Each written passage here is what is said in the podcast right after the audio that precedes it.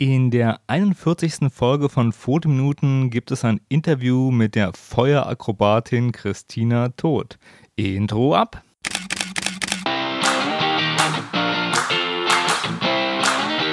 Hallo und herzlich willkommen bei Fotominuten, dem Fotografie- und Kunstmarketing-Podcast. Mein Name ist Stefan und meinen Blog findest du unter www.fotominuten.de. Aber nun viel Spaß bei der Show. Ja, hallo und herzlich willkommen. Heute habe ich hier einen Gast und zwar Christina Todt. Und ich werde mal gleich mal nachfragen, ob sie sich vorstellen möchte. Möchtest du dich vorstellen, Christina? Auf jeden Fall, ja. ja, du bist Akrobatin, Tänzerin und Model, ist das richtig? Ja, genau, obwohl ich auch eine Tänzerin bin und nicht so sehr ein Model. Genau, hauptsächlich bist du Feuerakrobatin, Performerin und Hula-Hoop-Künstlerin, ist es so richtig? Genau, so ist es richtig. Dann erzähl mal, wie bist du denn zum, zum Feuerperformen gekommen? Was war so der Start?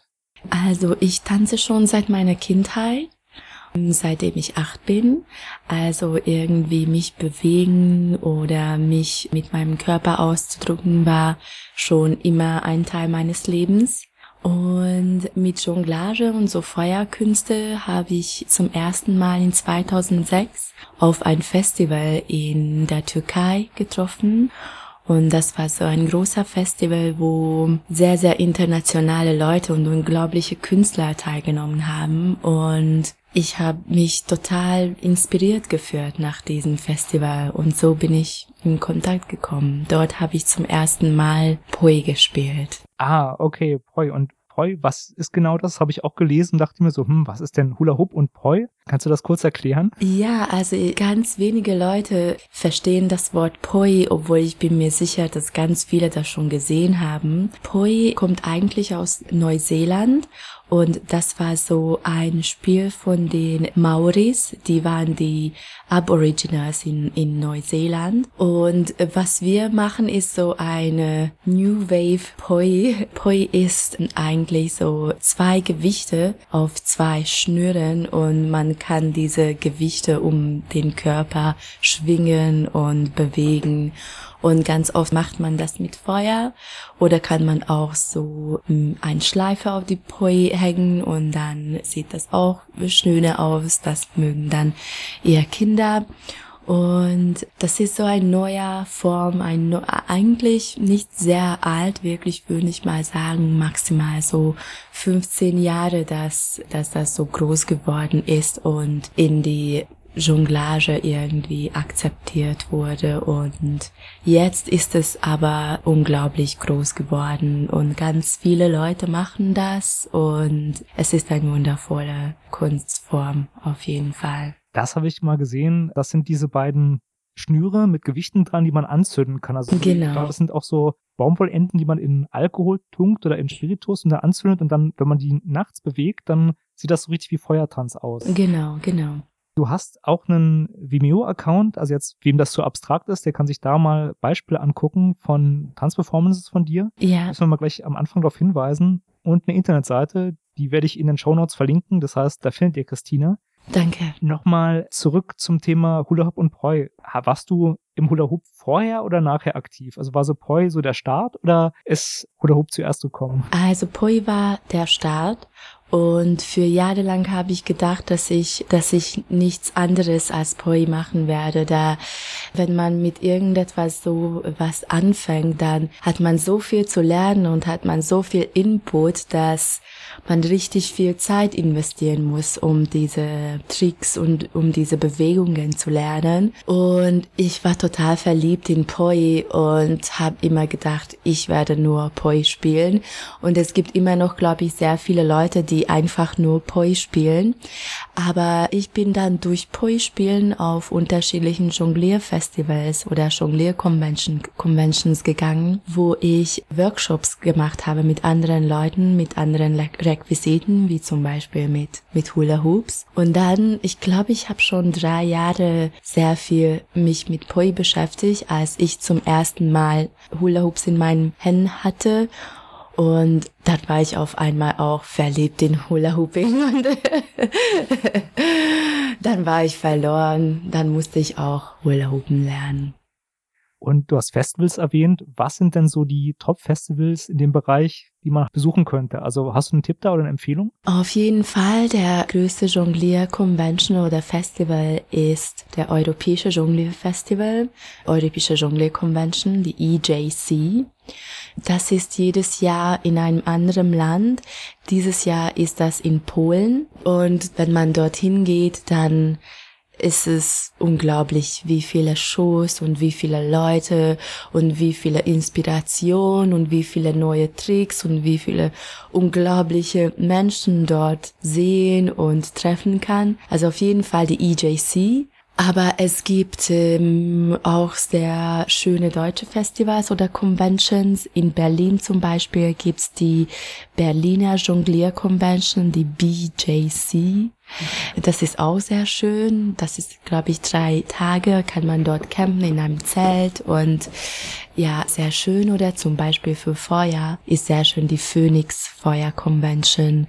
Das ist von Leuten aus Dresden oder Leipzig organisiert Phoenix Feuer Convention. Sehr schöne Convention. Ja. Okay, ich werde versuchen, die Links in die Show Notes zu packen. Jetzt hast du Feuer erwähnt. Wie schaut's aus? Also mit Feuer zu arbeiten ist, glaube ich, noch mal so ein bisschen schwierig oder noch mal ein anderes Level. Hast du dich schon mal richtig verbrannt? Ja, ich habe mich okay. schon verbrannt.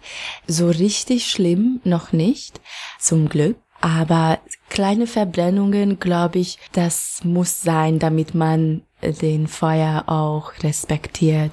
Also ich glaube, wenn man sich nicht verbrennt, dann respektiert man den Feuer nicht genug. Und ich hatte zum Beispiel einmal, das war richtig schlimm, als dann, dann bin ich richtig ein bisschen Schreck bekommen.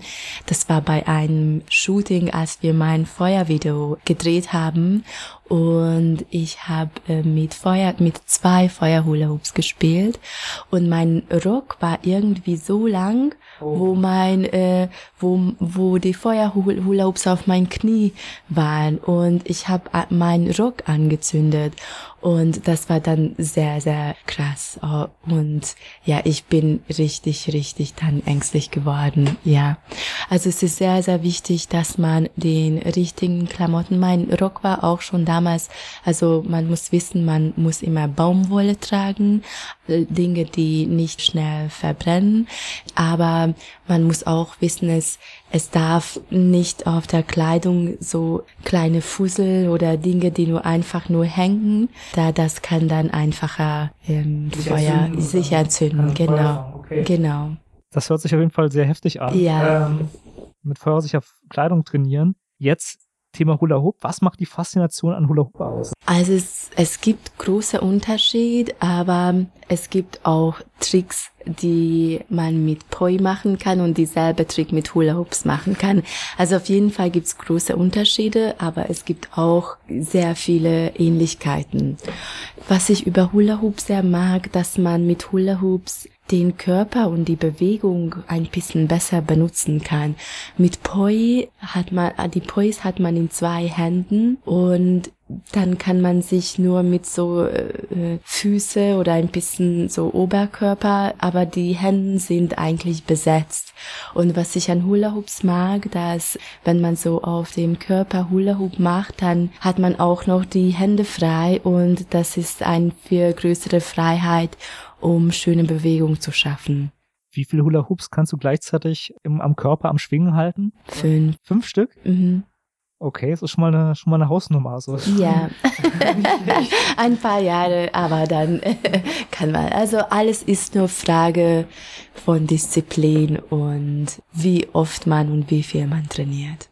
Wie oft trainierst du, also um dein Level zu halten? Also ich trainiere unterschiedliche Dinge, aber ich würde mal sagen, mindestens dreimal pro Woche ist auf jeden Fall schön, wenn man das schaffen kann. Gibt es noch so Tricks oder Dinge, auf die du hintrainierst, die noch zu schwierig für dich sind, wo du sagst, ich möchte den sechsten Hula-Hoop-Reifen noch? Ja, also es leider gibt es nie ein Level, wo du mit dich selbst zufrieden bist.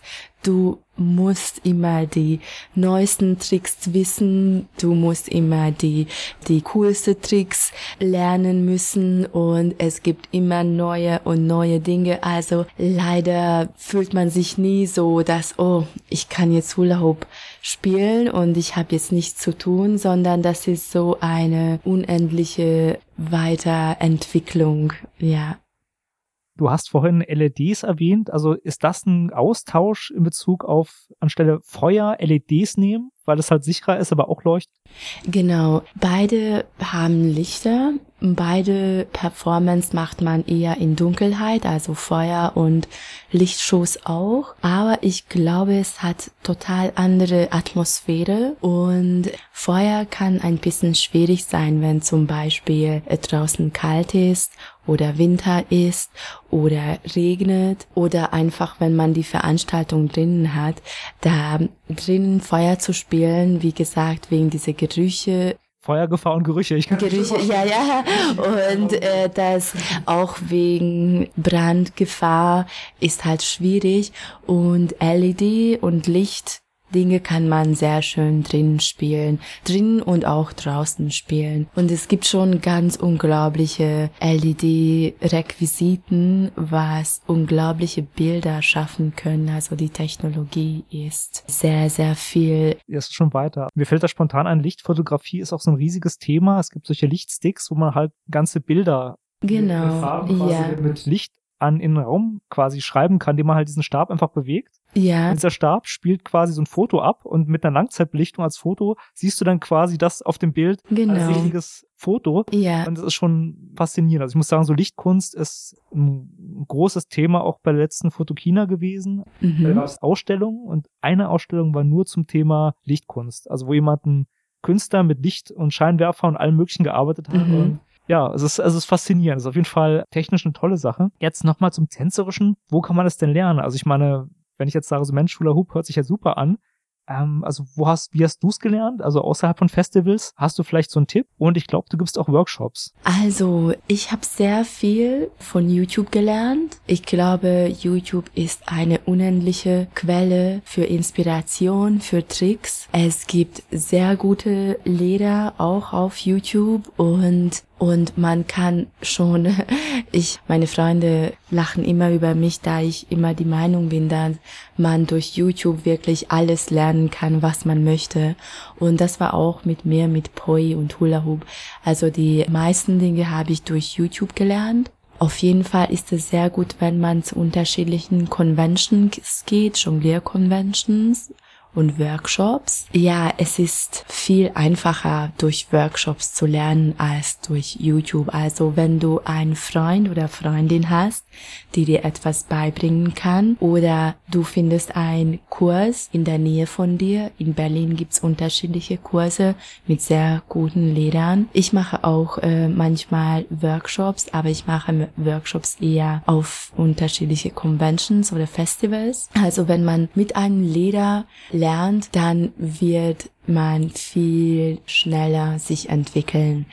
Also ich sage, wenn du in einem Dorf wohnst und du hast nicht viele Leute, die dort irgendwelche Jonglage machen, dann kannst du alles von YouTube lernen. Aber in einer Großstadt, wenn du die Zeit und das Geld und die Energie hast, dann würde ich mal viel mehr zu einem guten Lehrer dich raten und dort entwickelst du dich und dort triffst du dich auch mit Leuten, die auch Hula Hoop spielen oder Poi spielen und diese Community ist echt wunderschön. Also auf jeden Fall am besten ist mit jemandem von einem Lehrer oder Lehrerin zu lernen.